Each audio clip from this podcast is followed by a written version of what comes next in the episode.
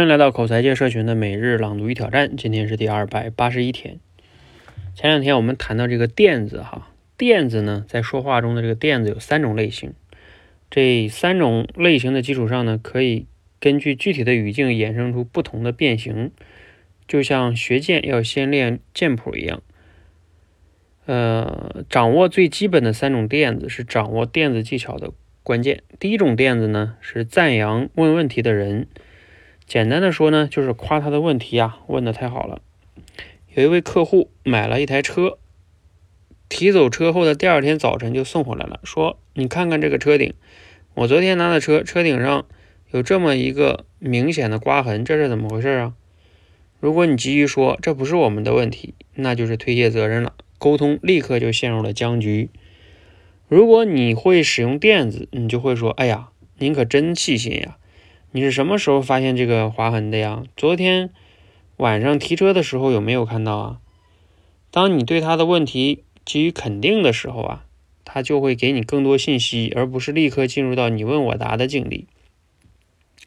如果只是简单的直接回答问题，一旦你的回答不符合对方的期待，关系就容易僵化。而垫子可以有效的促进提问一方对自己的问题进行解释。一旦解释了，就会讲出更多的信息。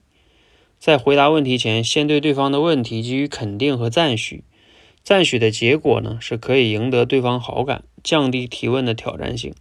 加垫子还有一个好处，那就是表示你的思考位置是在提问者之上，可以超越提问者的。好，内容呢来自于孙老师的《说话的力量》。读了今天内容呢，你有哪些感触和思考？哈。